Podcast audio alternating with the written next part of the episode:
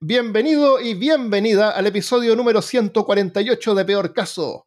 En este episodio, Mujer se come chip de perro. hombre se come un ojo, Final Fantasy VII Triple X. hombre se come obra de arte. Tecnología de ovnis. El tren de la caca. Todo esto y más, a continuación, en Peor Caso.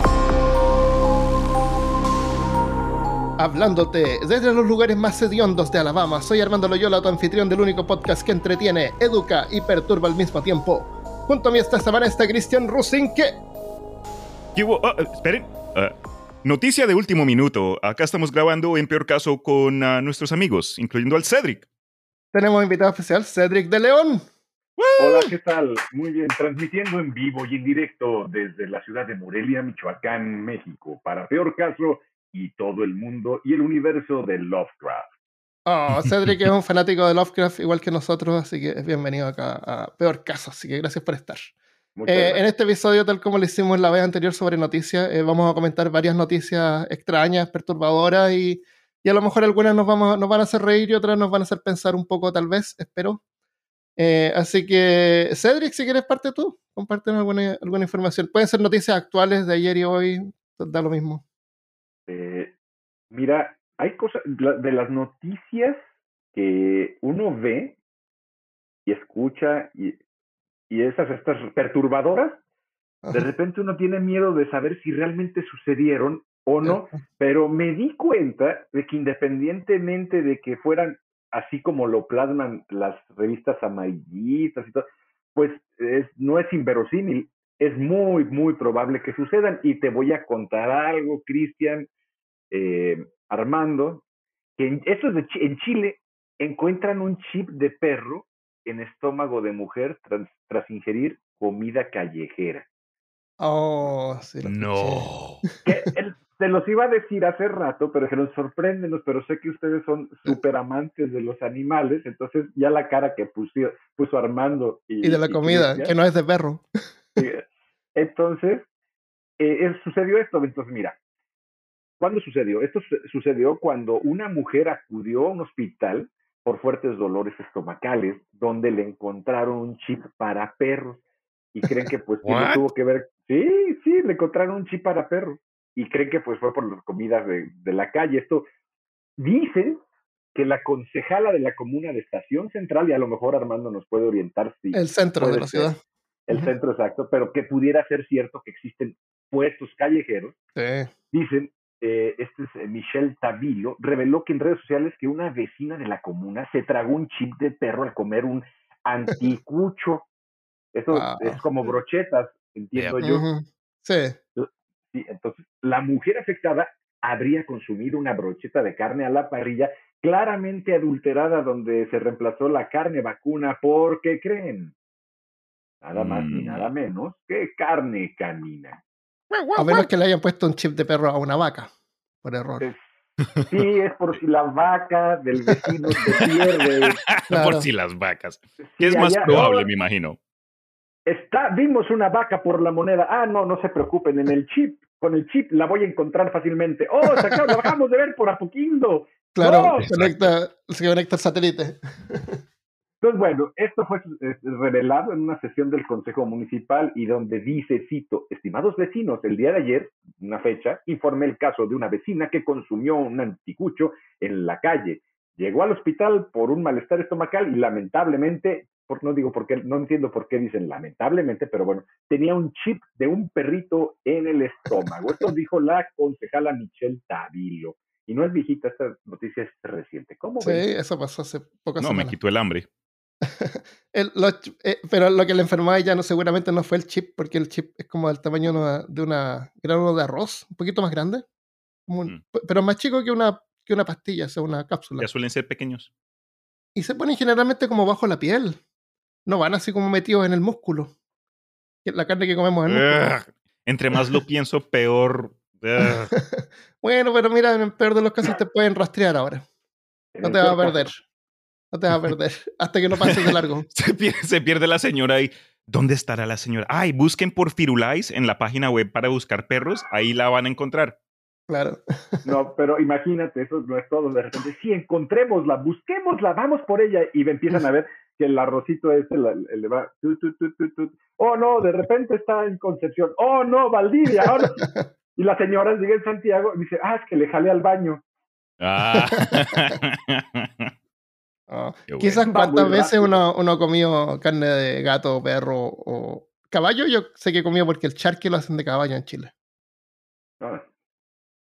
Pero he escuchado noticias similares de gente que terminan arrestando vendedores de comida ambulantes y terminan que, ah, convenientemente cada vez que ellos tienen como que una venta ahí vendiendo chorrellanas, lo que sea, salchichas, siempre coincide con el hecho de que desaparecen los perros callejeros o desapareció alguien. Creo que hasta han, encontrado restos humanos en situaciones de este tipo. Seguro que sabe cuántas veces ha pasado.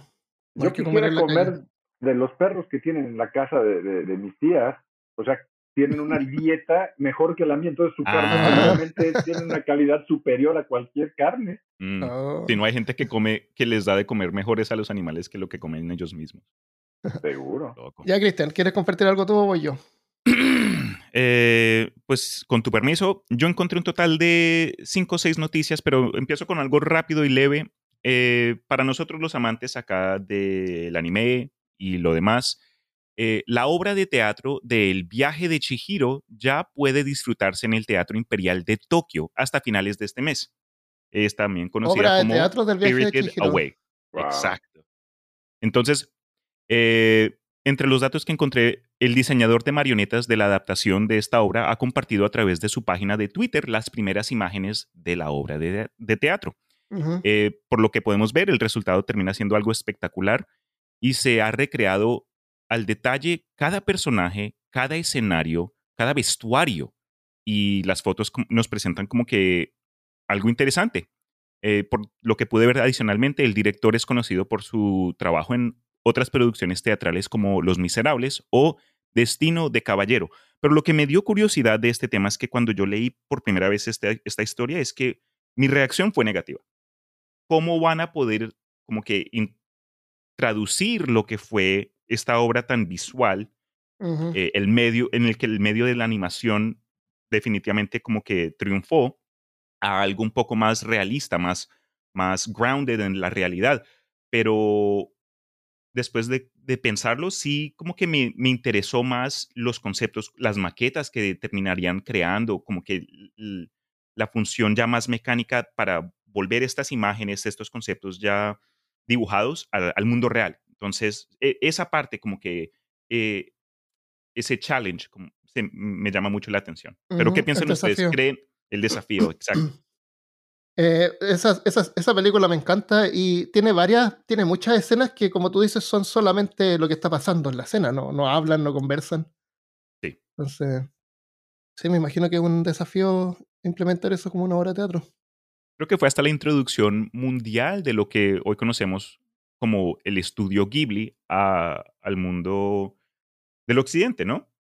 Porque este ganó premios, fue reconocida por varias instituciones del séptimo arte y lo demás, y, creo, que, creo yo que después de ese punto ya se volvió un nombre ya más casero. Eh, estoy viendo imágenes y se ve espectacular porque los personajes de esa serie son algunos gigantes, otros tienen varios brazos y usaron especies de... Eh, ¿Cómo se llama cuando los tiran con cuerdas? Marionetas. Mm. ¿Se acuerdan que grabamos el episodio del imaginario más cerca a títeres y ah, marionetas? Cierto. ¿Verdad? ¿Verdad?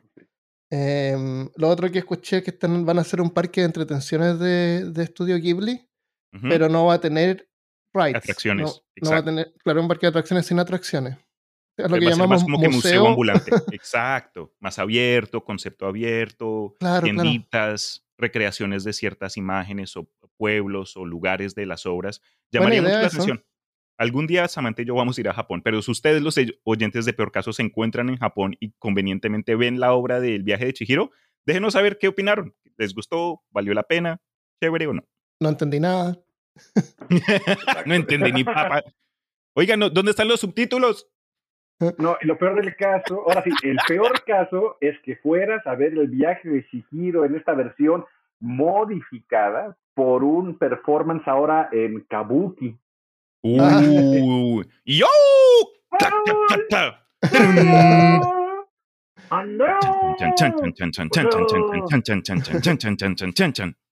Bueno, Eh, si alguien no lo ha visto, en inglés se llama Spirited Away o El viaje de Chihiro. Es súper buena. Ya, sigo yo con otra cosa. Eh, enero del 2009, hombre en Texas se saca un ojo y se lo come. ¿Por qué? Se, tratan de André Thomas, de 25 años, estaba en prisión en el corredor de la muerte, que parece como se traduce el, el Dead Row. Dead Row es cuando Ah, te van a, te van a Ejecutar. ejecutar y estás ahí a espera que te ejecuten. te van a suicidar. Y se demoran años en eso. Tan difícil matar a alguien, parece. Uf, Se sacó el ojo izquierdo con las manos y se lo comió. Con las manos. Esto pasó en No sé Sherman, Texas, al norte de Dallas. Eh, queda un poquito como media hora al norte de Dallas. Thomas fue condenado por matar a su esposa, una hijastra, o sea, la hija de su esposa de cuatro años, y a su propia hija Oh. de un año. Y después de Ah. matarlas, le sacó el corazón. Como si What? fuera un Mortal Kombat o algo así. Kalima. Claro. Kalima. Se los dio a Kalima. Fatality. Su- supuestamente hizo esto para poder demostrar que está mentalmente enfermo, lo que lo liberaría de ser ejecutado, porque en Estados Unidos no se puede ejecutar gente que sea demente. Pero eso tampoco significa necesariamente que no van a la cárcel, se quedan así como en instituciones, y igual la pasan mal Y depende Eh, del estado. también. Tomás estaba en el corredor de la muerte desde marzo del 2005, pero no tenía fecha de ejecución. Hay 373 presos en el corredor de la muerte en Texas, dice el Centro de Información sobre la Pena de Muerte en sede en Washington. Thomas todavía no ha sido ejecutado hasta el día de hoy y no hay, no hay confirmación de que, hayan, que lo hayan encontrado mentalmente discapacitado lo suficiente como para poder eva- evadir eso. No me. eh, a mí no me gusta que la gente piense que uno está loco porque se saca un ojo y se lo come. ¿De qué piensan ustedes? Pues que necesita sacarse los dos al menos. ¿Cierto? Mínimo. Bueno, eh, Thomas, luego de sacarse el ojo izquierdo, quedó completamente ciego porque ya se había sacado el otro ojo años antes. ¿What? ¡Ay, Dios, Armando! Sí. Eso es trampa.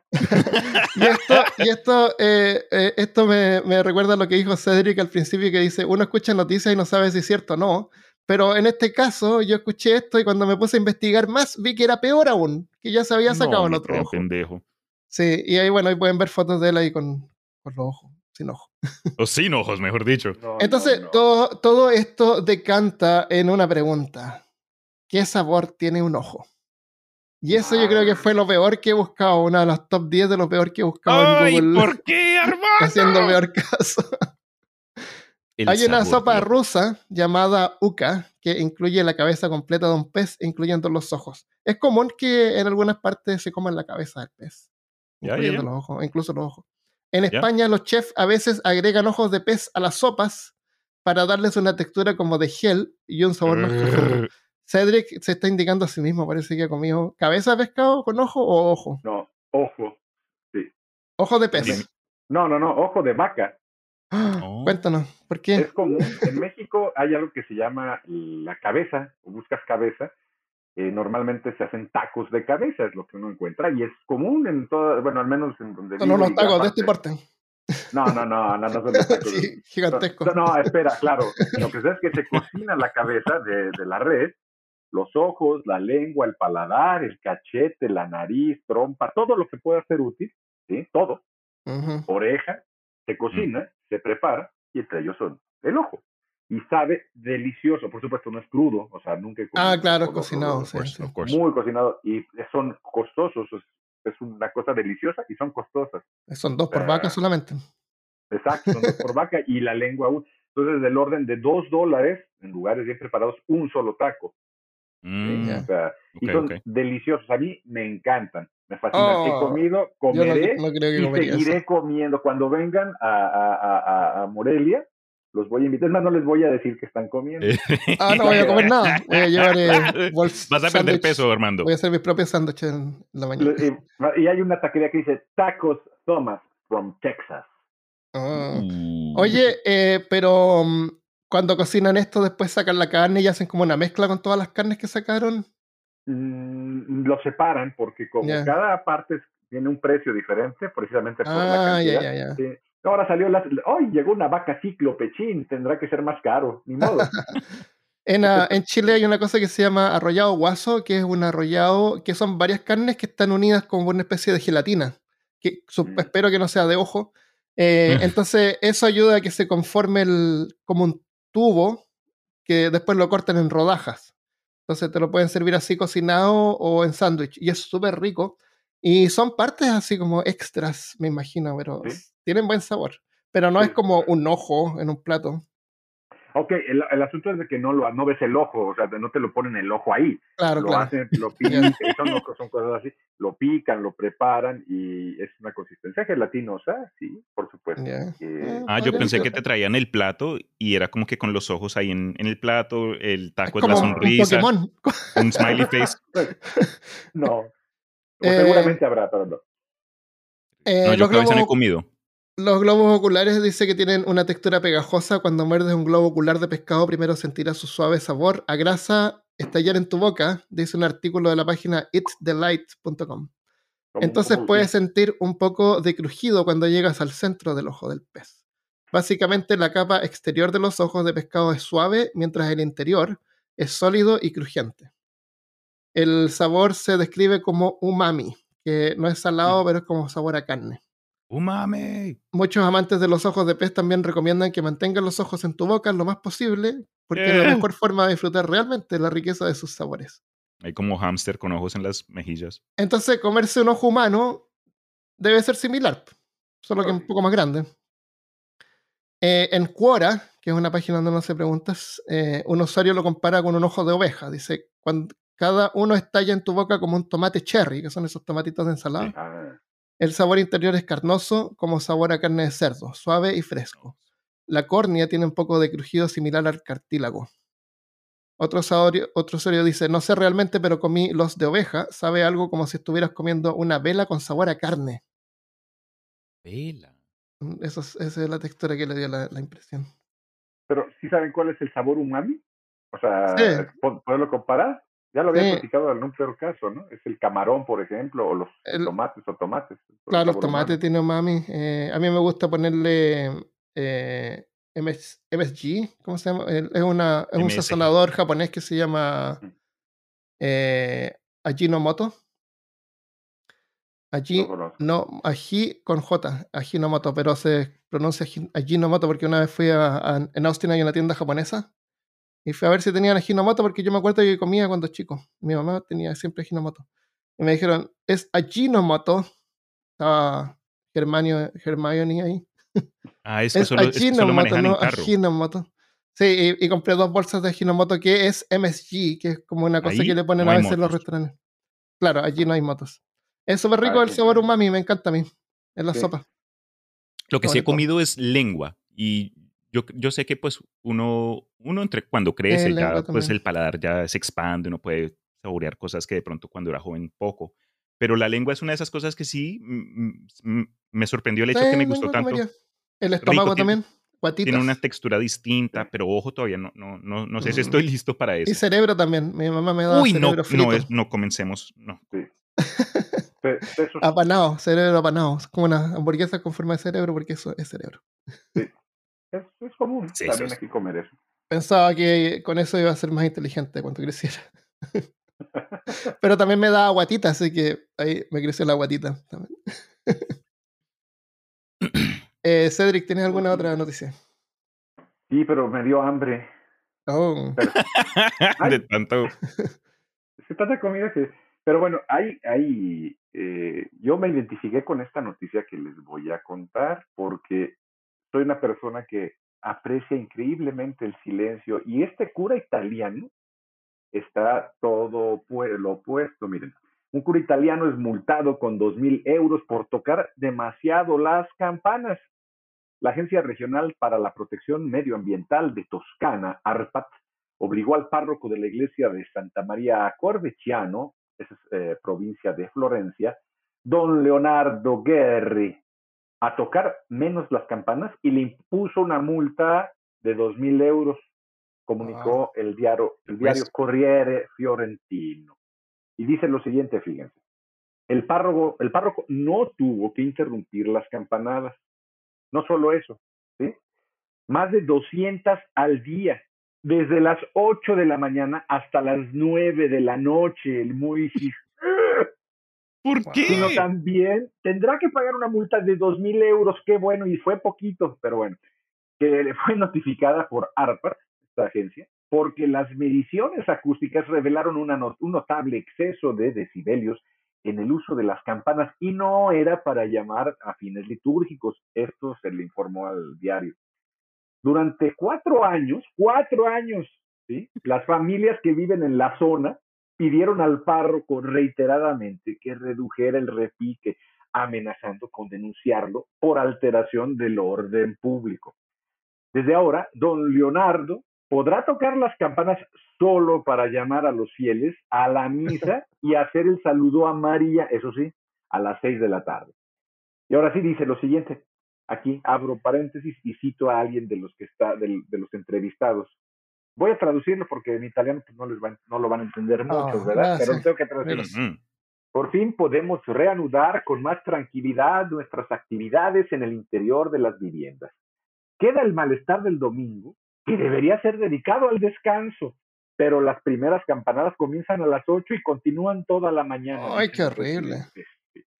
Según precisó Corriere Fiorentino, los conflictos por las campanadas entre los, entre los párrocos y habitantes locales ocurren regularmente, o sea, esto es común en la Toscana.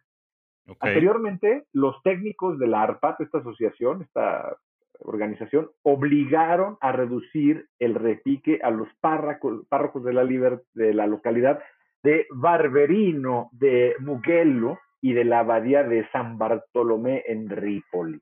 O sea, ya no van a poder tocar y van a pagar una lana. Wow, plata. Esa es la noticia que tenía. Buena, buena, me gustó. Uy, no, pero tanta, tanto toqueteo de campana. Uy, Dios. Todo el mundo termina con jaquecas. A lo mejor antes la gente no tenía reloj, entonces la tocaban así como para marcar la hora. Para que supieras que era eso. 200 al día. Usted sabe que son las 6 de la mañana ahora, no sabías, ahora sabes. ahora lo sabes. Oye, me acuerdo un, un, chiste que iba un tipo, parece que es como un chiste medio italiano. Iba un tipo por el, por la Toscana, no sé. En una moto, en una motoneta ahí. En una Vespa. Y, y había un, eh, un, campesino así durmiendo y al lado de un toro. Y el tipo para así le dice, oiga, disculpe, ¿usted sabe qué hora es? Ahí el campesino abre los ojos así y está el toro al lado y le agarra los testículos. Los toca así, ah, son las nueve de la mañana. Ah, ok, se va el tipo. Y cuando pasa de vuelta así, de nuevo para así, oiga, eh, ¿sabe qué hora es? Y el, campesino de nuevo agarra los testículos del toro Ah, son las 5 de la tarde. Oiga, pero usted cómo lo hace, le dice el tipo. ¿Cómo ve la hora tocándole los testículos al toro? le dice, no, si estoy acá mirando el reloj, ahí es que se va al fondo. Estaba levantándolo para poder ver la, iglesia del pueblo. Los huevos le tapaban el reloj. Claro. Exacto. La torre ahí, qué chimba. Ya, yo tengo uno cortito. Esta es una buena noticia. Este es un instrumento de tortura, pero no es tortura tampoco. Le voy a contar de qué se trata. Entre 1700 y 1900, la manivela era una pieza de maquinaria usada para el castigo de prisioneros. El aparato consistía en una caja de madera, en un pilar o en una mesa, con una manivela al lado, que tenía el único propósito de agotar y castigar a un preso que se había portado mal en la cárcel o había sido condenado a trabajos forzados. como no había ningún trabajo, ahora tú tienes que girar esta manivela todo el día. Los presos tenían que girar la manilla hasta 15.000 veces al día. Los guardias se encargaban de ajustar la manivela para hacerla eh, más fácil o más difícil de girar, dependiendo de cuánto quisieran las autoridades castigar al prisionero que debía ser puesto en la manivela. El coeficiente de fricción, o sea, la relación entre la fuerza de deslizamiento y la fuerza de retención ejercida por dos superficies en contacto, era ajustado con unos tornillos que se colocaban dentro de la caja, apretando el eje de la manivela. Estos tornillos eran impopulares entre los prisioneros. De aquí de donde proviene el término I got screwed en inglés. Ah. Cuando es que se traduce como me tocaron los tornillos. Me, atornillaron. Claro. Eh, o como se dice en español, me jodieron. Porque parece que los guardias en España a lo mejor usaban otros métodos con los prisioneros para castigarlos. Uf. Pero de ahí viene el término I got screwed or I'm screwed. Ah. Eh, porque es oh. como que me, me, llegaron los tornillos, me tocaron los tornillos. Me, no es que me los hayan tocado, así como manipulado mis propios tornillos. Me, me, me, tocaron tornillos. Y claro, es mi turno de los tornillos, claro. Mi turno de los tornillos. Ok, bueno, bueno, bueno. Uh, les tengo otra noticia. ¿Listos? Ya. Adelante. paran, paran, paran, paran, Bienvenidos a las noticias acá de Peor Caso, de las 5 de la mañana. El zoológico de Toronto dice que comenzará a vacunar a ciertos animales susceptibles dentro de sus instalaciones contra el virus que causa el COVID-19. Ah, sí. En un comunicado de prensa, el zoológico dijo que recibió 320 dosis de vacunas de Zoetis, una compañía farmacéutica veterinaria con sede en Nueva Jersey, mm. y que el personal pronto comenzará a inmunizar a unos 120 animales bajo su cuidado. Cada animal requiere de dos dosis tomadas con dos o tres semanas de diferencia, dijo el zoológico. Los animales específicos seleccionados para la vacuna contra COVID-19 se eligieron en base a una lista desarrollada a través de investigaciones en curso e informes de casos positivos entre animales en otros zoológicos de todo el mundo. Si bien no se han confirmado casos positivos en el zoológico de Toronto durante la pandemia, los animales en otras instalaciones en numerosos países se han enfermado después de contraer el virus. Ejemplo, en enero del 2021, una manada de gorilas de tierra en el zoológico de San Diego comenzó a mostrar síntomas de infección por COVID-19. Poco después, los gorilas se convirtieron en los primeros simios conocidos en tener casos confirmados de la enfermedad. El brote se vinculó a un miembro del personal que estaba infectado pero no tenía síntomas en el momento de la transmisión. Yo sabía que los perros también les podía dar. Sí, y gatos mm. también, supuestamente. Creo que escuché noticias por otros lados de que en ciertas partes del mundo, eh, específicamente en China, estaban tratando de, acorralar mascotas de gente que había contratado COVID-19 para, no sé, comerse, claro, ¿no? Mm. Pero, ¿cómo sé? ¿Por qué, ¿Por qué no? Porque China también. Yo no dije eso. El pobre, un león. No, ya no huele nada, pobrecito, para cazar. Ay, sí, ¿no? Que baila, ¿no? Cierto buen punto, especialmente especies que pues, requieren más del olfato que nosotros. Entonces ahí quedaron poqueados, pobres. Pobrecito. Qué bueno que los van a vacunar. Eh, Cedric, ¿tienes algo más? Sí, tengo una, una más, espera. Eh, esta, esta me dio ternura, mucha ternura, porque a todo mundo nos ha pasado. Creo que los hemos tenido la oportunidad de salir a otros lugares en el mundo el, uno de los principales problemas, además de la barrera de idioma, en caso de que no, no sea el español el, idioma de donde uno va, pues es la moneda. Y uno está convirtiendo, a ver, son tantos pesos. Y me acaba de pasar, porque yo lo, ahorita el antecedente, igual esto si quieren lo cortan, pero estaba revisando precios de Airbnb en diferentes partes y precisamente En, en, Santiago, porque he tenido ganas de visitar a unos amigos que tengo allá, dije, pues un Airbnb, voy a ver cuántos pero me equivoqué en, la, en, los precios y dije, voy a lo más caro que exista. Y puse renta, etcétera, ¿no? Y me equivoqué en los precios y encontré, no sé, un millón doscientos mil pesos chilenos la renta mensual de una casa. Pero en vez de ponerle en el conversor pesos chilenos, le puse pesos colombianos. Entonces, un millón doscientos mil pesos colombianos, pues resulta ser convertido a, a, pesos mexicanos es no sé, es, un, es algo muy, muy económico para la renta de una casa de siete habitaciones con albergue y dije, wow, y, seguí emocionado, no, pues voy a, a, esta, este barrio, a este otro barrio, a este otro barrio. y ya que me doy cuenta, creo que le faltaba una L en la, en, el, en la unidad de las medidas de, de, las monedas. Puse en vez de pesos chilenos, puse peso colombiano. Ya lo me di cuenta y dije, no, es, esto es eh, completamente impagable. Y esto le sucede, entonces, no, pues ya eh, mejor me, di por vencido. Pero esto le sucedió algo muy parecido a una cantante mexicana, porque recibió, ahorita les voy a decir, la, la, a, a leer.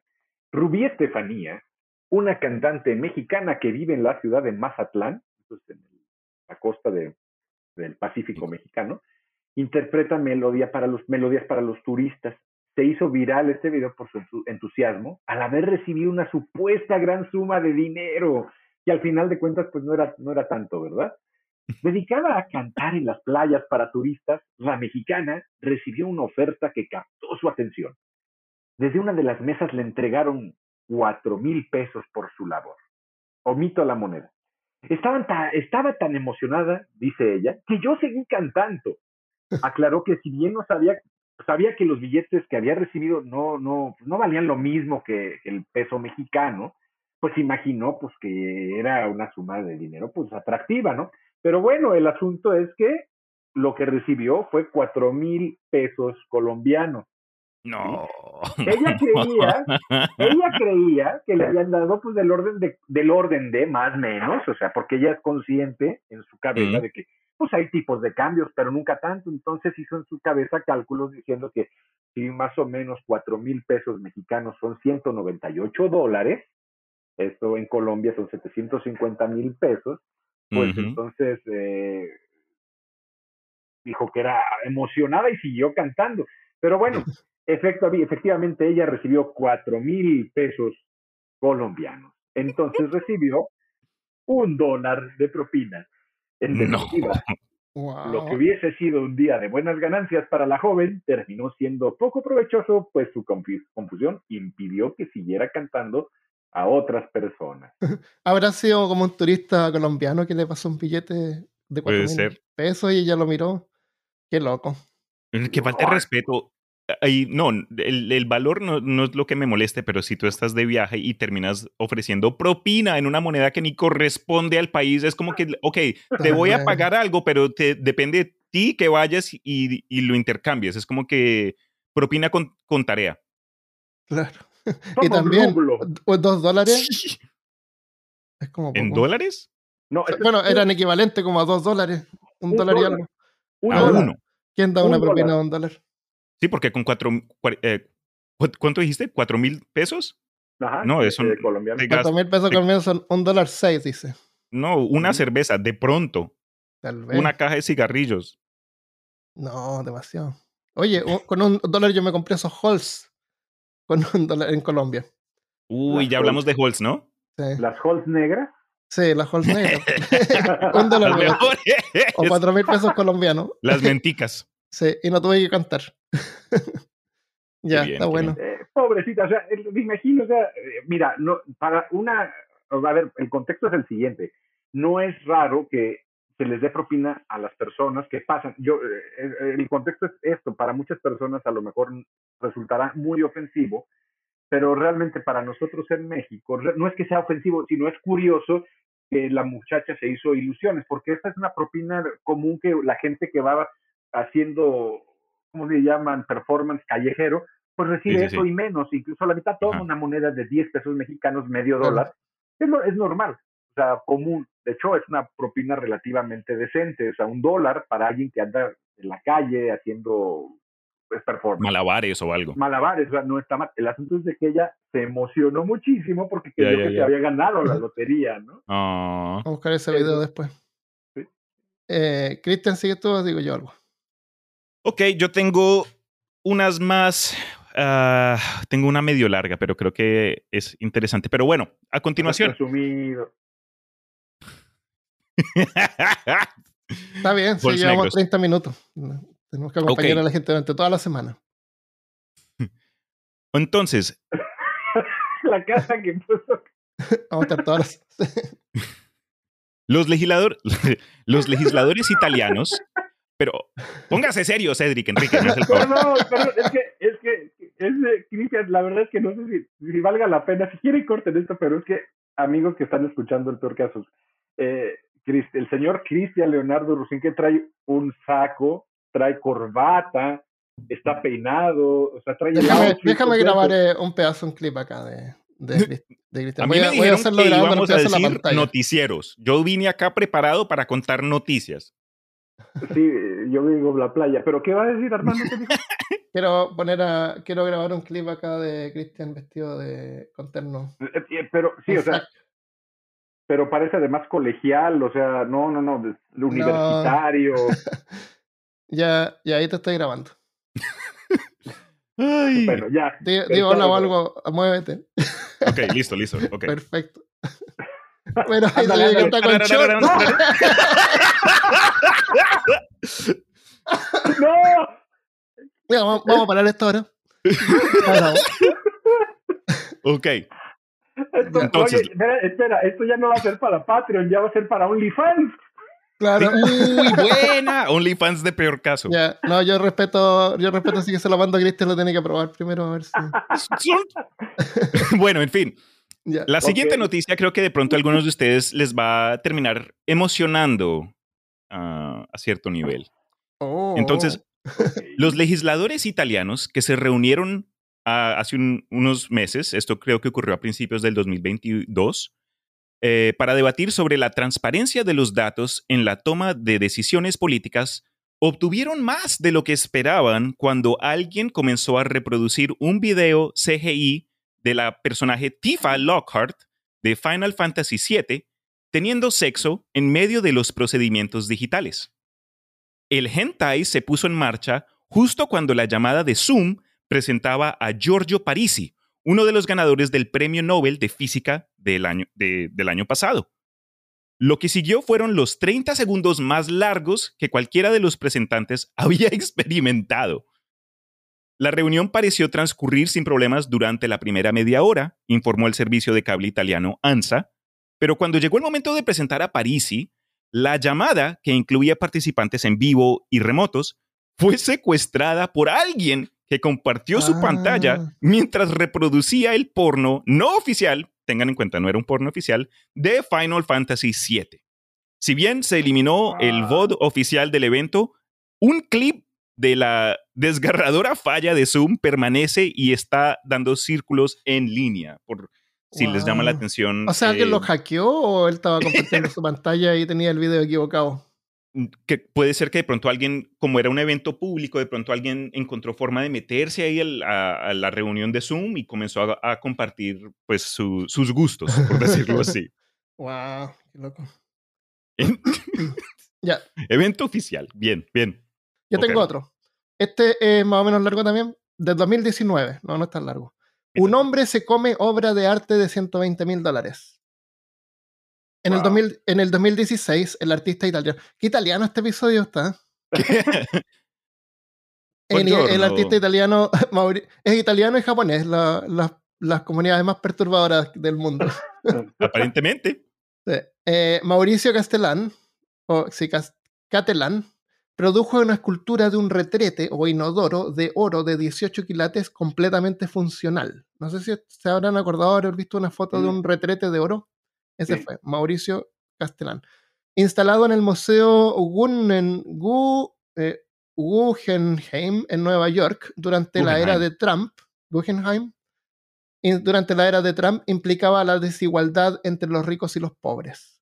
Catalán lo llama arte del 1% para el 99%, haciendo alusión a Bernie Sanders, que siempre dice. Wow. ¿Qué es lo que dice Bernie Sanders? El, eh, el 1% tiene la riqueza del 99%, una Creo. cosa así.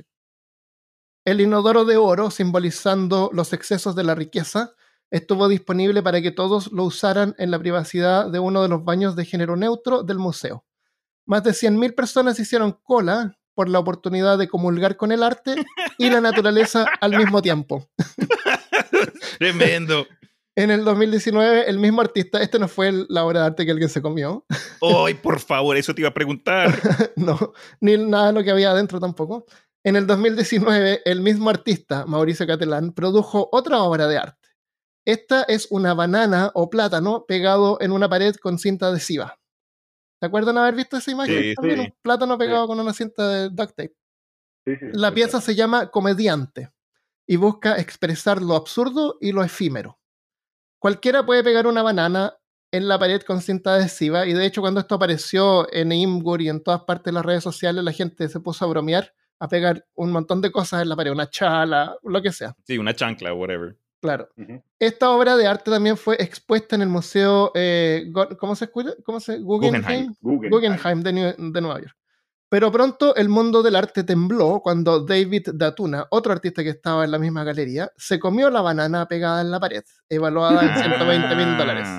Cuando Datuna fue entrevistado, admitió que se la habría comido antes, pero no tenía hambre. ¿Quién La dice que obra los de artistas arte- no tienen sentido del humor? la obra de arte había sido en realidad donada por un coleccionista que supuestamente realmente había comprado la obra a Catalán por 120 mil dólares. El coleccionista, sin embargo, no recibió una banana y un pedazo de cinta adhesiva, sino que un certificado de autenticidad que le otorgaba el derecho a recrear el trabajo con instrucciones detalladas de cómo hacerlo. Por ejemplo, estipulaba que la banana mm. debía ser pegada exactamente a 175 centímetros del suelo y que debía ser reemplazada cada 10 días. Cualquiera puede recrear esta obra y muchos lo hicieron compartiendo memes con variedad de objetos pegados en la pared de forma irónica. Recuerden que esta es una expresión de la ironía y la efemeridad. Porque la gente encuentra absurdo que una banana pegada en la pared pueda costar 120 mil dólares. ¿Qué creen ustedes? ¿Por, mm. qué esta banana que creó Catalán vale 120 mil dólares, pero mi banana que yo pego no vale lo mismo? O, o, tal vez sí. Y estoy perdiendo el tiempo aquí. eso es interesantísimo. Seguro la banana que pegues tú no va a valer 125 mil dólares, pero va a valer más que la que yo pegue. ¿Sí? Mm, ok. A lo mejor, y va a valer más, un poco, no sé. ¿Por qué? Porque a final de cuentas lo que la gente está comprando es un objeto eh, la representación más bien de, de, algo. ¿Que es arte? No tengo idea. Parece, para mí eso es una, una toma de pelo. ¿sí? Mm. Espérate, tú dices que tiene que ver con la, con, por ejemplo, porque yo tengo así 100 seguidores y tú tienes 50. Eh. Por la influencia de la persona. ¿Cómo sabes? ¿Cómo sabes?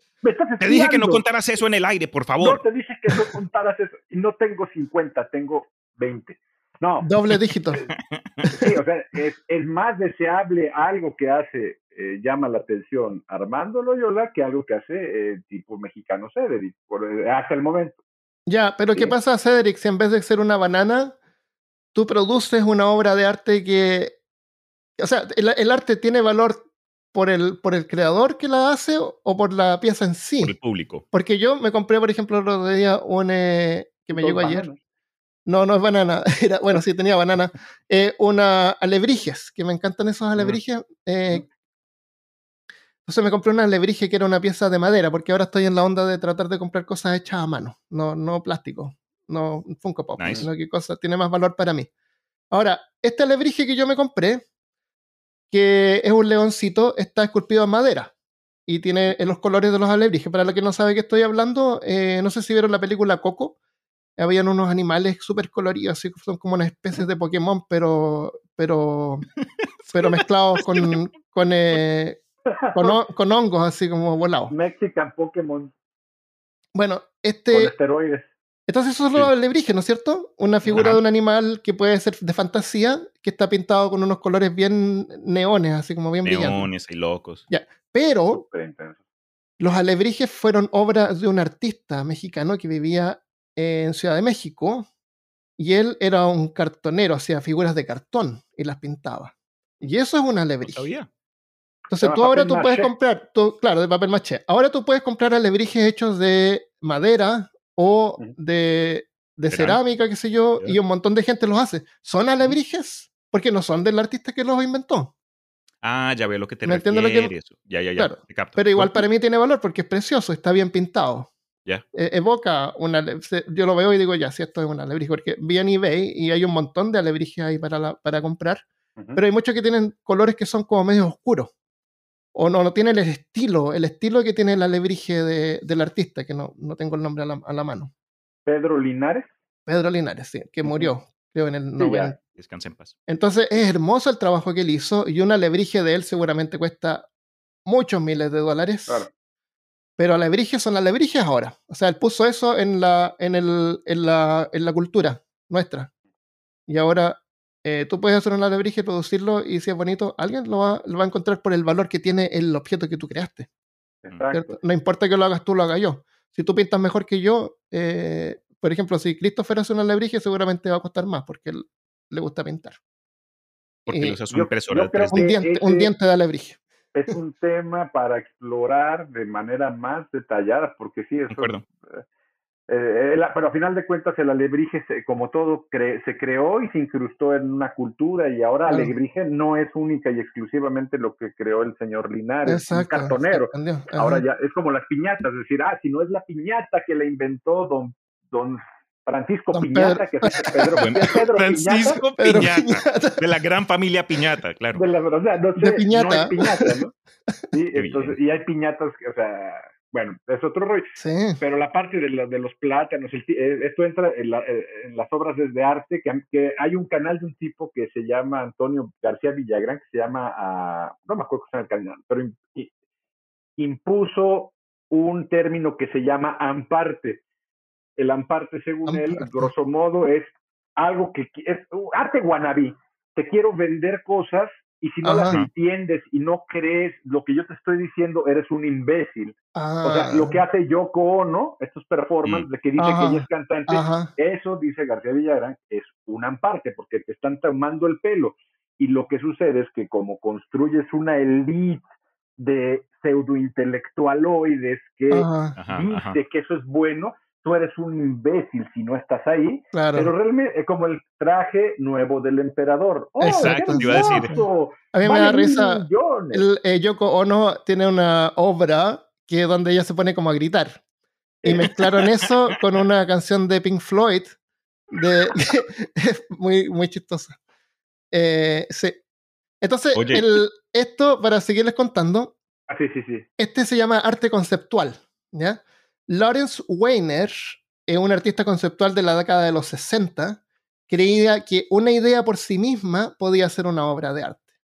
En 1968 desafió las ideas tradicionales sobre la naturaleza del arte con su obra Declaración de Intenciones. Él como artista lo que hacía era, ponte tú una muralla con unos textos, y ese era su arte. En el, entonces eh, consistía de tres textos, de tres frases. El artista puede construir la pieza. La pieza puede ser fabricada. La pieza no necesita ser construida. Esa es su obra. O sea, la identidad de una obra de arte no se encuentra en su manifestación física, sino que en la idea del artista. y esa idea puede, pero no tiene que tomar una forma material. Por eso es que esa, esa banana, como una expresión de la obra que ideó el artista, tiene un valor pero no la banana que yo voy a hacer porque yo no soy artista. ¿No es el mismo tipo que vendió una escultura invisible? No, pero parecido. Tiene otra obra parecida. Él es un satírico. Él no se llama artista a sí mismo, él dice que él trabaja con arte. Ah, eh, ahí, eh, la o sea, además, o sea, eso se me hace una, una falta de respeto a la, a la, humanidad. O sea, además, o sea, además, mira, te peor. Estoy dando, eh, sí, o sea, es, te estoy vendiendo algo que no tienes que ser muy inteligente, pero no soy artista, ¿eh? O sea, igual no, no soy artista. Si quieres, ahí está. Claro. vale 10 millones de euros, ¿eh? Pero yo no soy artista. Hay artistas que sí estudiaron. Yo nada más te estoy contando cómo ve el mundo. O sea, eso es una, una toma de pelo, ¿no? Pero bueno, hay. pero esa es la intención, hacerte pensar. Hacerte pensar de que qué es lo que es arte y qué es lo que no es arte. Es porque esto es arte. Él, eh, a él se le ocurrió pegar la banana con una cinta adhesiva en la pared por primera vez. Y, Yo no sé a la gente le llama la atención. Tengo podcast. No, entiendo el punto, Armando, pero ahora dime, de las personas que conocemos, del grosso de las personas que conocemos, ¿cuántas personas ahora reflexionaron sobre lo que es arte? O sea, las personas que van y pueden criticar gente que tiene un background de arte que no necesita de eso. O sea, de que le expliquen qué es. ¿Y quién te lo compra? El millonario que va, paga 125 mil dólares, que realmente ni reflexionó ni le interesó y dice, ay, mira, mi banana de 125 mil dólares, ay, como la de Rocco y Freddy. claro, bueno, yo pegaría en la pared, marcaría tu certificado tal vez, con una fotito de la banana. Em, esa, Eso es lo que hacen. Pero como dije, esto, esto expresa lo absurdo y lo efímero, o sea, lo absurdo es parte de la obra que realmente sí fue. Yo creo que lo logró, lo logró. Entonces, siguiendo esta lógica, el objeto material es la manifestación de una idea y es la idea la que se compra o vende en el mercado del arte. Mm. Cuando el objeto es reproducible o inmaterial, el certificado de autenticidad asegura la identidad de la obra de arte como obra de arte. La obra comediante, o sea, la banana, no depende de un plátano o una banana específica. Cualquier plátano puede usarse sin alterar el significado de la obra y no cualquier plátano pegado en la pared es una obra de Mauricio Catelán. Ahora, igual esto lo podemos remover si quieres, pero... No, no, no, yo no, no, edito nada ahora. No, ya, ya, se va a dormir la gente, pero el asunto es, ahora te fijas que tiene un montón de instrucciones para tratar de justificar esto cuando, o sea, obras de arte que conocemos hoy en día de los tradicionales, te han necesitado explicar la quinta sinfonía de Beethoven. La oyes, la disfrutas y no entiendes tal vez nada de música. Bueno, ahí está, pues, Cedric, la quinta sinfonía. ¿Qué es lo que es? Es un texto, es un, es un libro con una escritura en tinta. Esa es la sinfonía, ¿no? no necesitó ser que te explicaran y que te dieran una guía y te dieran un certificado para decir que eso es arte. Pero que lo que es, el, el, es, la guía de cómo reproducir la música. ¿Me el entiendes? Asunto es de que tampoco la música realmente existe como tal si te pones a reflexionar. Sigo eh, siguiendo la misma idea. Así, así mismo es como yo veo los libros, por ejemplo. El, el, libro no es un libro que son las 200 hojas con el texto, con la tinta dentro es la idea del libro y puede ser reproducido en un texto que yo tengo que decodificar con los ojos o escuchar con los oídos si lo escucho en audiolibro. O como comenté en el otro episodio, eh, el tipo ese que se ponía el cable del, del en la lengua para escuchar el, el código Morse directamente. Ah. Entonces absorbía la información, ¿no es cierto? Y claro, yo te puedo mandar un libro en código Morse y tú lo puedes absorber por la lengua. Lo estás consumiendo igual. Entonces la idea, la, la historia en sí, que es efímera, es efímera. Exacto, pero a lo que voy es, ahí no te están dando instrucciones para interpretar lo que te están dando. Pero, pero ¿qué es lo que son las palabras, Cedric? Instrucciones. Las palabras son instrucciones. Para poder, una frase que son varias palabras, varias letras que tú las tienes que decodificar y convertirlas en la idea. Son instrucciones, es como lo más básico de instrucciones, ¿no?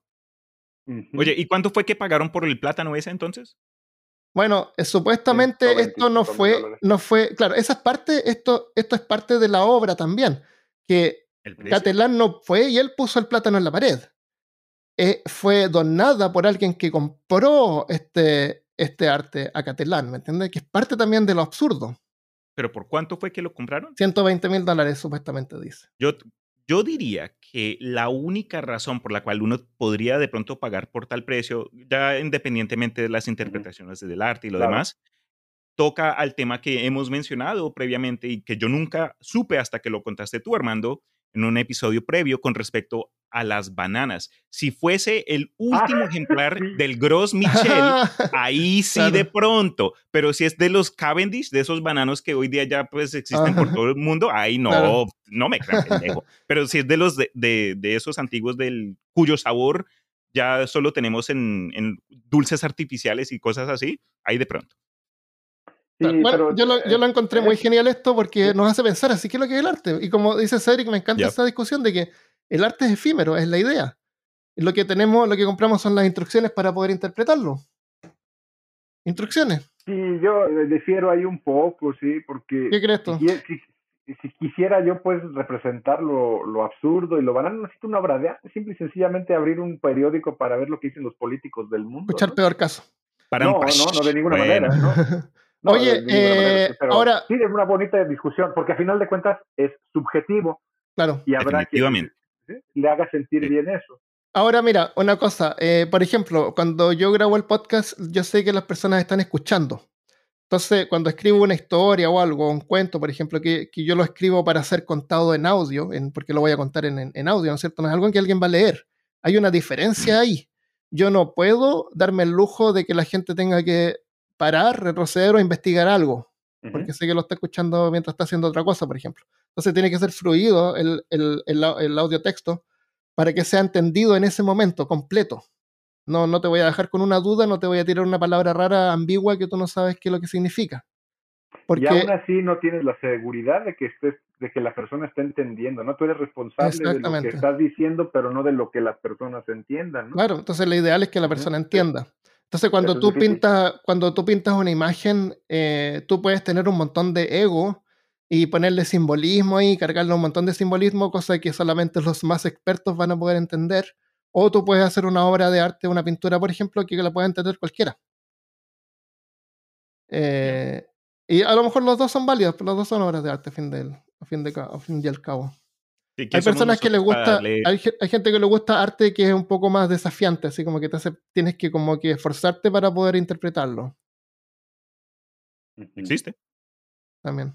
Bueno, interesante tema. Eh, vamos a hablar más de arte en el futuro, así que ahí lo dejamos por ahora.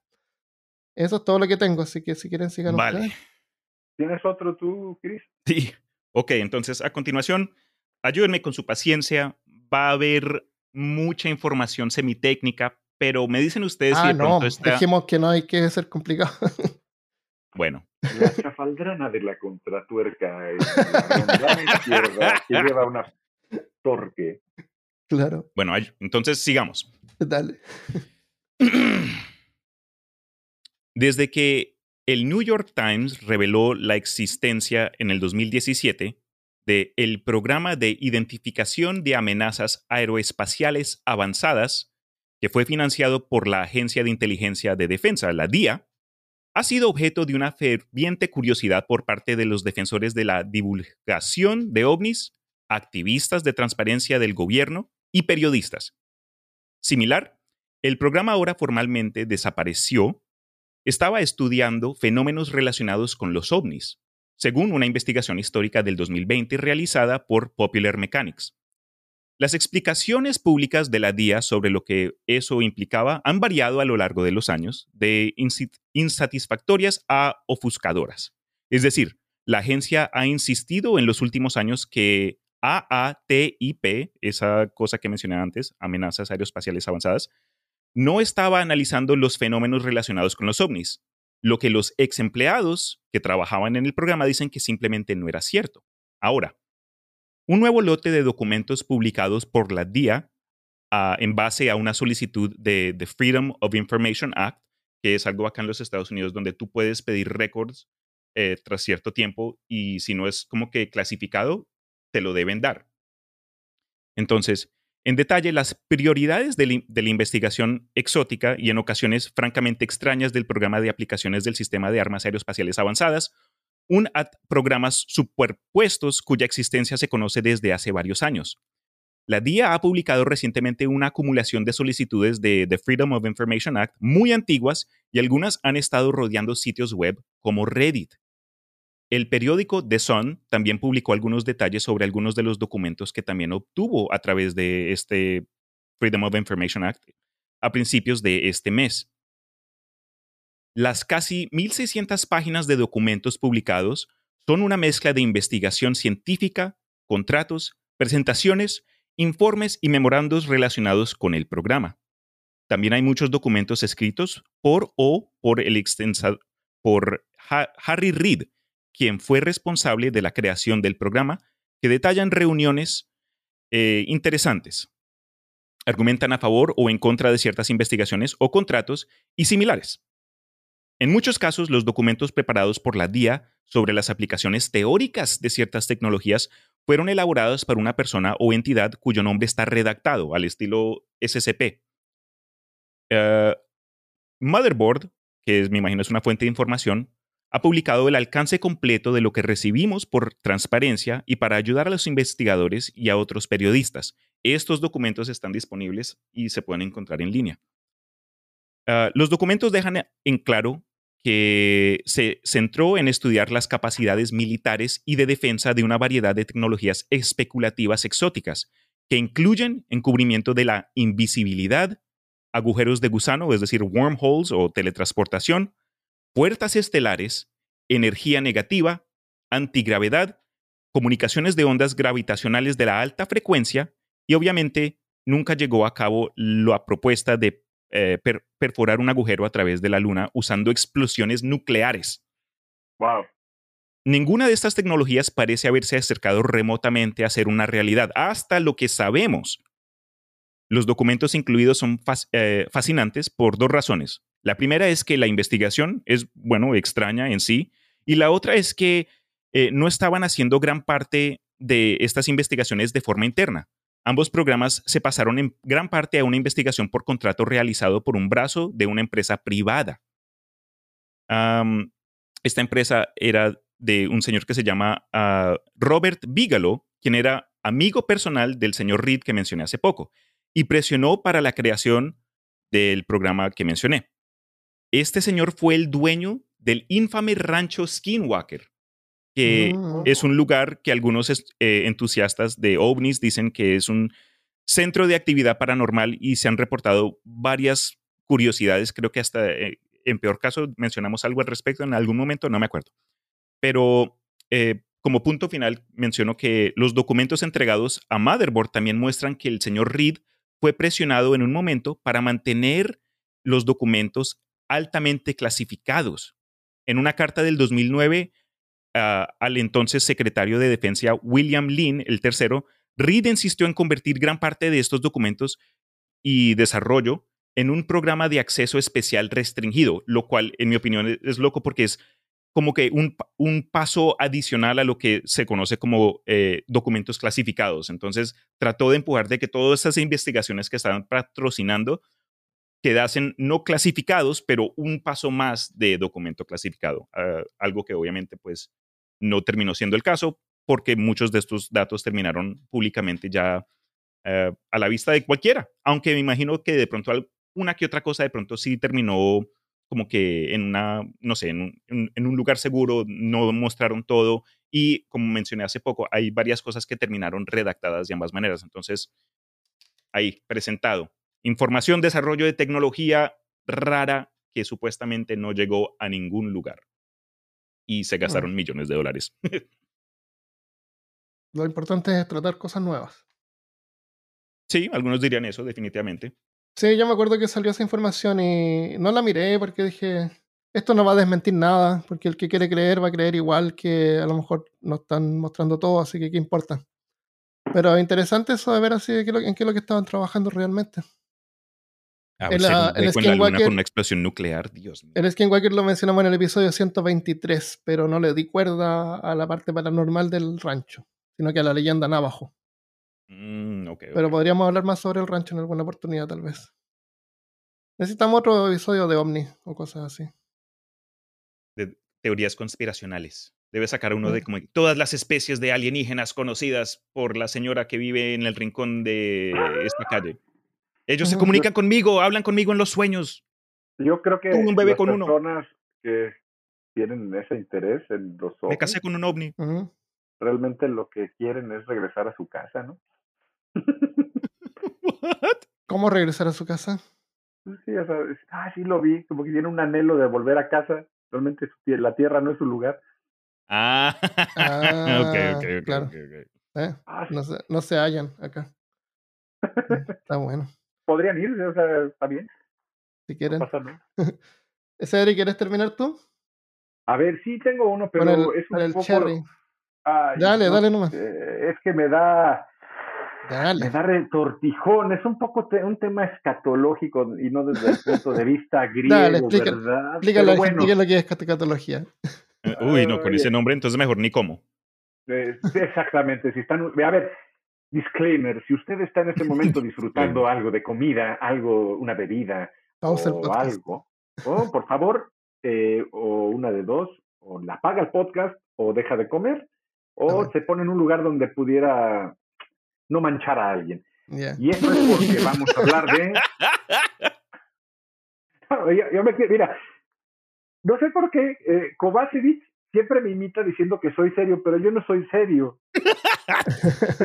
oh, sí, señor de León. Pero no, entonces, bueno, quiero ser serio y no me dejan. vale, vale, vale. El tren de la caca.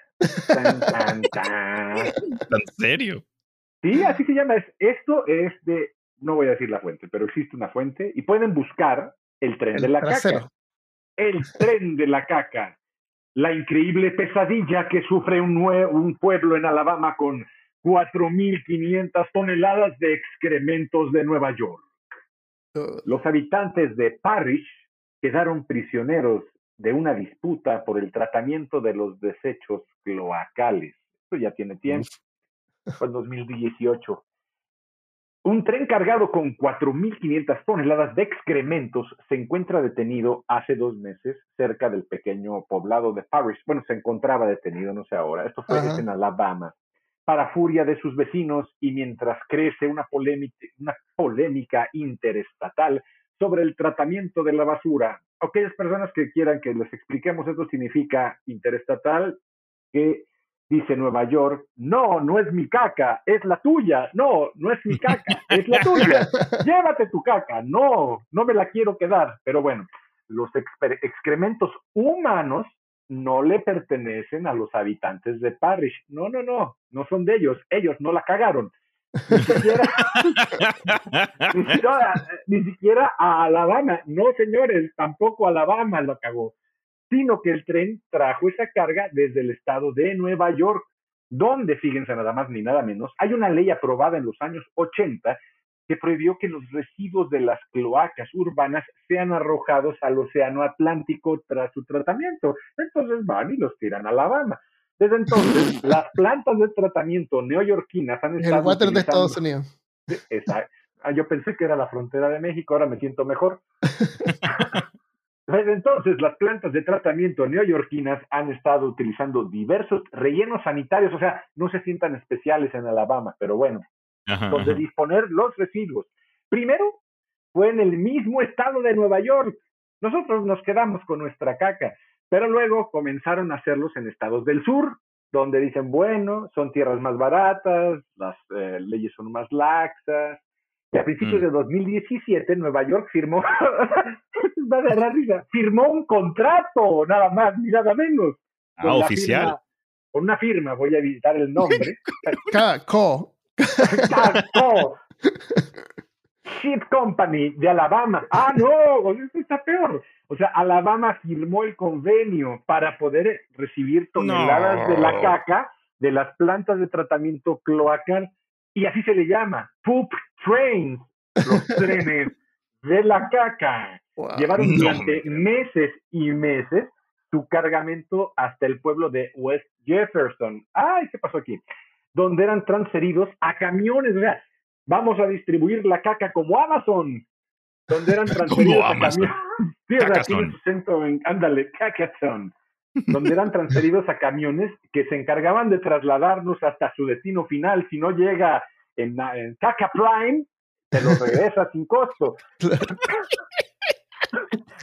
Pero, pero, un abogado local, fíjate, o sea, todavía hasta abogados dicen, bueno, están acostumbrados a meter las manos en la caca. este man. Pero bueno, un abogado local interpuso un recurso, dice, ahorita vamos a regresar de su caca contra la compañía y contra sus cargamentos que, dice, entre comillas, huelen a animales podridos y a excremento humano. Pues, ¿qué esperabas? Sí, no, pues, rosas. Y que ha hecho de la zona se haya infestado de mosquitos. O el problema no es el olor a caca, son los mosquitos. Ah, y no termina ahí.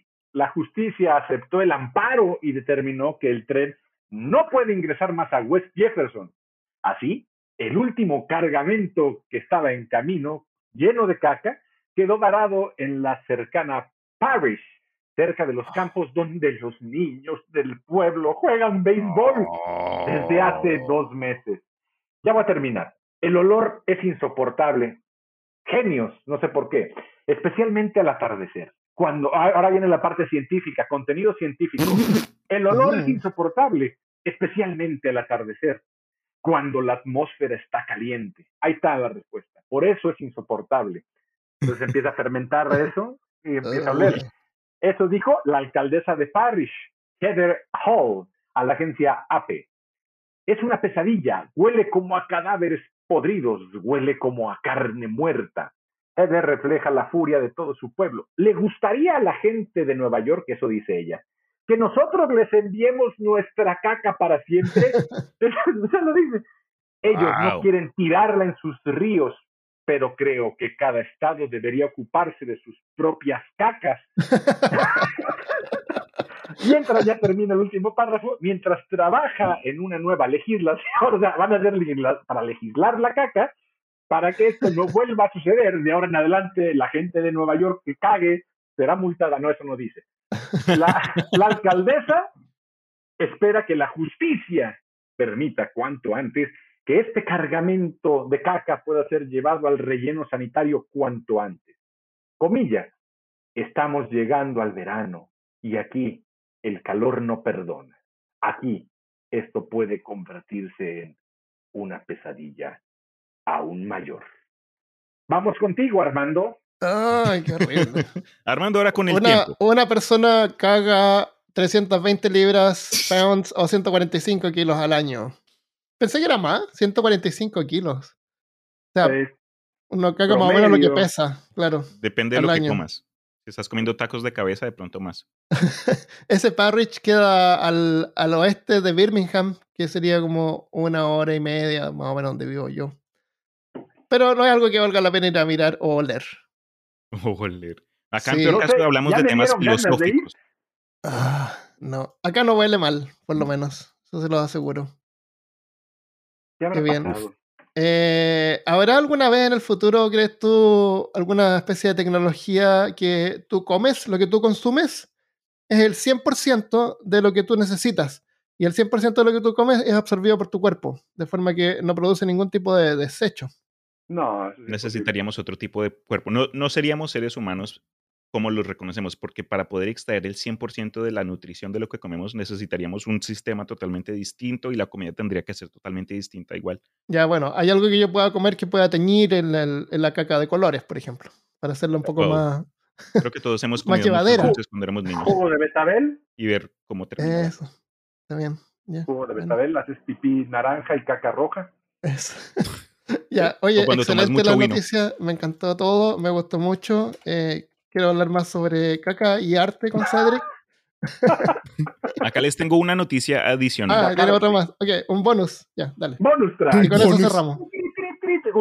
Noticias de último momento, noticias de último momento. Ah, entonces tengo dos. Estamos contigo. Entonces, tema interesante. El doctor Alistair McTaggart es un experto en genética de los hongos en la Universidad de Queensland. ¿En dónde? En Queensland. Australia. Eh, recientemente se encontraba analizando muestras de suelo tomados de los parques naturales de Kakadu, conveniente con lo que acabamos de discutir, y del Parque Nacional Litchfield, cuando aisló varias secuencias de ADN que no corresponden con ninguna especie conocida de hongos de la familia Psilocibe, quienes pueden producir de manera natural un potente compuesto alucinógeno llamado psilocibina. La búsqueda de esta nueva especie ya forma parte de los objetivos para McTaggart, que se encuentra precisamente tratando de estudiar la distribución de las setas alucinógenas a través del mundo. Aunque se conocen cerca de 200 especies de hongos de la familia Psilocibe, se desconoce de dónde son originarios. Se sabe, por ejemplo, que suelen crecer especialmente bien cerca de explotaciones ganaderas porque medran en el estiércol de la vaca. Sin embargo, no se sabe cómo han logrado expandirse a través del mundo. Entonces, vea pues, para los amantes de los hongos, ahí hay una nueva, si la encuentran, le avisan al doctor McTaggart. Un tema y asociado al tema de, hongos alucinógenos, algo que me que escuché en mi juventud acá en Austin es que en ciertos casos habían quienes iban a granjas donde hay mucho ganado y si les presentaban, si venían bien vestidos, al estilo, al estilo como yo ahorita mismo, y se presentaban al, granjero y le decían, mire, yo soy parte de un grupo de estudiantes de la Universidad de Texas, estamos haciendo una investigación analizando el contenido de, azufre en, el césped y tenemos, queremos su permiso para recolectar eh, el popó de vaca, los excrementos, ah, para hacer nuestros análisis. Si les dan permiso y reciben permiso, pueden ir y sacar cuantos hongos quieran. Entonces era como que el loophole, en lugar de ir a tratar de encontrar algún dealer que les vendiera psilocibina, era forma como que de encontrarlo tú mismo. No estoy dando recomendaciones. esto, no es del estiércol de, la, de, los, de vacas. sí, porque la psilocibina una, común se encuentra en, en ah, cow patties. Ya, se termina como comiendo caca, pero todo sea por eh, alucinar un poco, ¿no? Sí, todo sea por eh, llegar a nirvana. Claro. Ya, Excelente, excelente. Ah, ah, ah perdón. Oh, sí, sí. Oh, noticia de último minuto, chicos y chicas. Acá aparece que, y perdón por terminar ahí en una baja, pero termina siendo cierto que el evento de E3 del 2022 ha sido cancelado. Entonces, si ustedes habían estado tratando de mantenerse al día con noticias para juegos o cosas que van a salir en el futuro, baila con un garete que conmigo nadie se mete. Sí, pero lo curioso es que nadie, nadie le importó. Nadie le importó, nadie se dio cuenta, a nadie le echó falta. Y E3 es Entertainment, Electronic Entertainment Exposition, que es donde las compañías de videojuegos pueden presentar sus proyectos. Pero ahora resulta que todas las empresas grandes hacen sus propios eventos todo el tiempo. Entonces no necesitan. Ya, ya un montón de empresas estaban no yendo a estos eventos. Por ejemplo, Blizzard ya no estaba yendo a esos eventos. Microsoft, PlayStation, porque ellos hacen sus propios eventos. Entonces, ¿qué es lo que queda? Un montón de indies. Eh, y no vale la pena hacerlo. Entonces, no la hicieron, no, la cancelaron. Parece que ya la habían cancelado una vez por COVID, pero después la cancelaron definitivamente. Ah, eh, de todas maneras, y con Internet también ahora es mucho más, porque esto existía antes de Internet, parece. Sí. Es antiguo. Entonces ahora con Internet también es mucho más fácil que tú puedas estar al tanto de, de los juegos y cuándo van a salir. Y a lo mejor un día sale este juego que se llama Hightail, que estoy esperando Creo que es un, un, décadas. un golpe más duro para quienes de pronto les gusten esa clase de eventos sociales en persona, porque en sí, yo nunca he ido a ninguno de ellos, pero imagínense ustedes un Comic Con, algo así donde tú puedas ir a distintas no sé, un centro de entretenimiento y, en cada sección hay un desarrollador ah, distinto y puedes jugar juegos nuevos. puedes hacer networking también. Ah, pero lo que dices es muy cierto, porque incluso este viernes pasado yo estuve atento a una noticia de la compañía de Dungeons and Dragons, de Wizards of the Coast, que tuvieron su primer evento en vivo en toda su historia, donde anunciaron un par de cosas nuevas que van a entrar este año y a principios Están trabajando con Hasbro. Y entonces fue para mí algo entretenido, especialmente dado el último episodio que publiqué en el imaginario más cerca Calabozos y Dragones. Pero Esa, esas fueron todas las noticias que traje yo. ¿Tienen ustedes algo más? Ahí está del 90% de descuento. Ah, esto es un gol, pero bueno. De, en la PlayStation Store, el Metro Redux. Me costó un dólar con 90 centavos. Uh. Ah, ese metro todavía no lo pruebo, pero le tengo tantas ganas.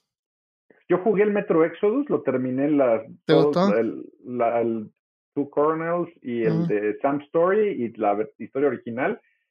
Y no lo volvería a jugar porque los tiempos de carga son en el PlayStation 4 muy, muy ah, largos, muy largos, sin sufrir, o sea, y en modo normal te matan, te matan, te matan, y es, te matan, en dos segundos tarda un minuto en cargar, te matan, dos segundos, un ah, minuto en cargar.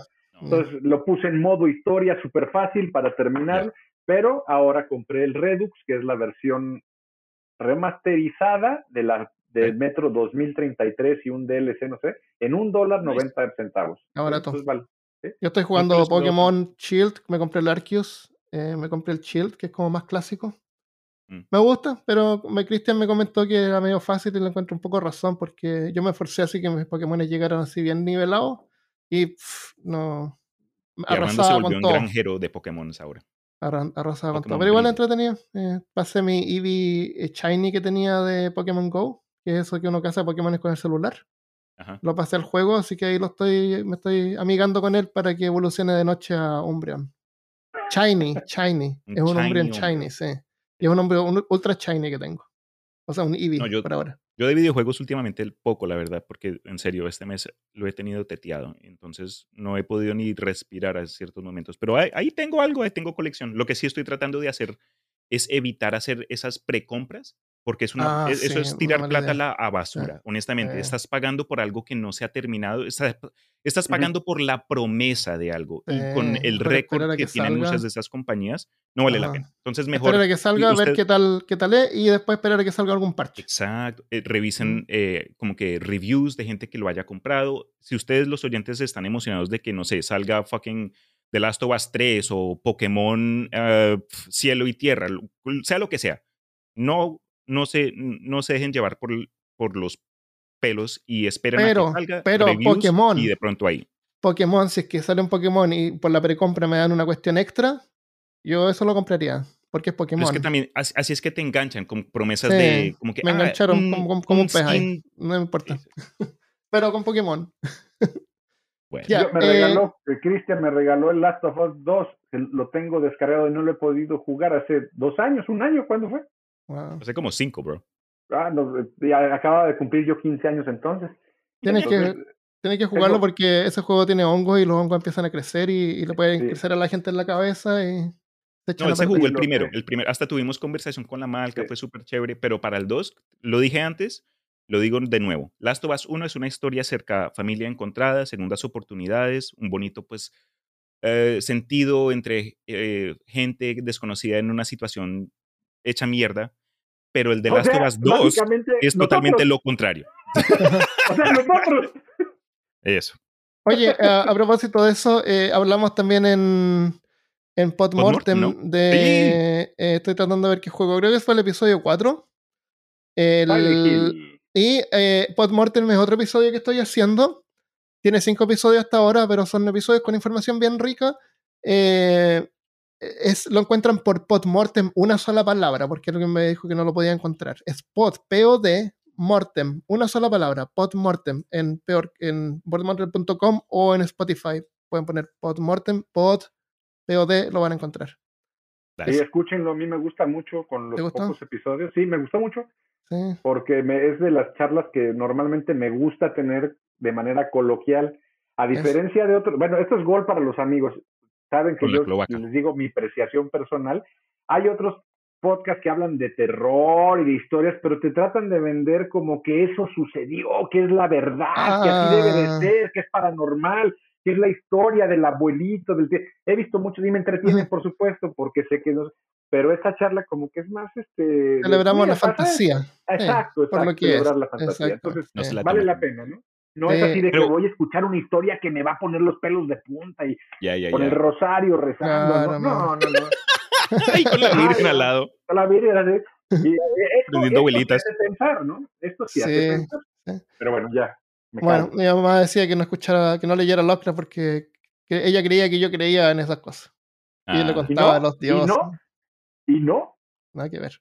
Bueno, es como jugar rol. Eh, uno eh, interpreta el personaje. Claro, no le pueden echar la culpa y se los creen a uno incrédulos. Pero hablando de podcast, entonces, el, nuestro amigo Cedric acá es alguien que eh, yo pude tener el placer de conocer hace varios años, gracias a Peor Caso. Y tuvimos, tuve oportunidades de grabar en un podcast que él mantiene con un compañero Luis Wense, ah, que es muy entretenido, temas totalmente distintos a los que se cubren en peor caso, pero se llama Lo que hay y lo que suena. Para ah, quienes son amantes de música o les interesa mucho tratar de entrar a, temas asociados a, la cultura y, el arte, específicamente la música, eh, honestamente, vale la pena, escúchense uno que otro. Hay, creo que en el primero con el que participé fue acerca de la música de eh, muñequitos animados y cartoons y el anime y lo demás. Y fue una locura, fue muy chévere. Ya, eso lo encuentran, sí, buscando lo que hay lo que suena podcast. Sí, ahí lo encuentran en lo que hay. Pues es una, una perspectiva relajada de la música. Ahí este, pueden y, y de hecho tenemos unos, no, no, hemos hecho la cuarta temporada porque nos tomamos vacaciones del año pasado para acá, pero pues hay más de 100 episodios, ¿no? De, diferente duración, normalmente ya son de media hora por ahí. Cristian sale, muchos de los episodios y pues estará invitado Armando porque tenemos algo en la nueva temporada, un nuevo formato para hablar ya de, temas eh, precisamente como los que estábamos tocando hace rato, del arte, eso, de, la música. Eso. Sí, es rico tener otras personas con diferentes puntos de vista. Exacto. tienen, un episodio súper bueno acerca del Barón Rojo, que fue como que una figura de la, de, la historia de la ah, Guerra Mundial II. Ese quedó muy chévere. Ya, y, para terminar, eh, mencionamos el Imaginarium, ¿tiene algo nuevo ahí? Ah, pues sí, también como eh, punto extra, yo tengo un podcast en el que publico un episodio una vez al mes, el primer miércoles de cada mes. Aquí, pues la verdad, eh, son temas de todo tipo, siempre y cuando involucren un sentido de ayudar a empujar la imaginación de las personas, eh, historia, cuentos, cultura popular. El episodio del mes de abril popular fue acerca de Calabozos y Dragones, en el cual entré a conversar con, eh, disculpa, con Chris Kovacevic y un amigo, el Don Chorrellana, que encontré por medio del canal Cutre. Y, e incluso Cedric ayudó con una historia bien narrada, algo creepy con respecto al pánico satánico. Pero si a ustedes les interesa el tema de juegos de rol o son alguien que, que han encontrado eh, Dungeons and Dragons alguna vez en su vida, pero nunca supieron qué pedo o qué, qué es, eh, denle, eh, una, oportunidad al episodio. Quedó largo, quedó como de dos horas. Pero ah, aparte de eso, estoy trabajando en un episodio para el mes que entra y ojalá, si ustedes son amantes de cuentos, les llame la atención. Pero así lo dejo, no quiero contar mucho al respecto. Qué bien. Ahora sí no se me va a olvidar, voy a dejar los links a cada uno de los podcasts en la descripción del episodio, así que tienen contenido para que los acompañemos toda la semana. lo que hay es jugo. Sí. Muchas gracias, Cedric, por estar acá. Muchas gracias, Cristian, también. Eh, fue muy entretenido, me gustan este tipo de temas, este formato me gusta porque te da la oportunidad para conversar de diferentes cosas. mucho más eh, flexible. Bueno, y hasta entonces nos vemos la próxima vez. Adiós.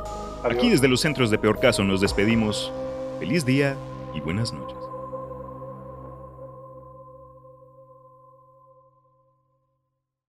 Que tengan una excelente noche. Nos escuchamos en la próxima emisión de El Peor Caso. Para, para el peor caso, Armando Loyola, Christopher Kovacevic. Ah, no. no me crean pendejo. Vuelve y juega. Adiós. Ambos masters confundiéndome ahora.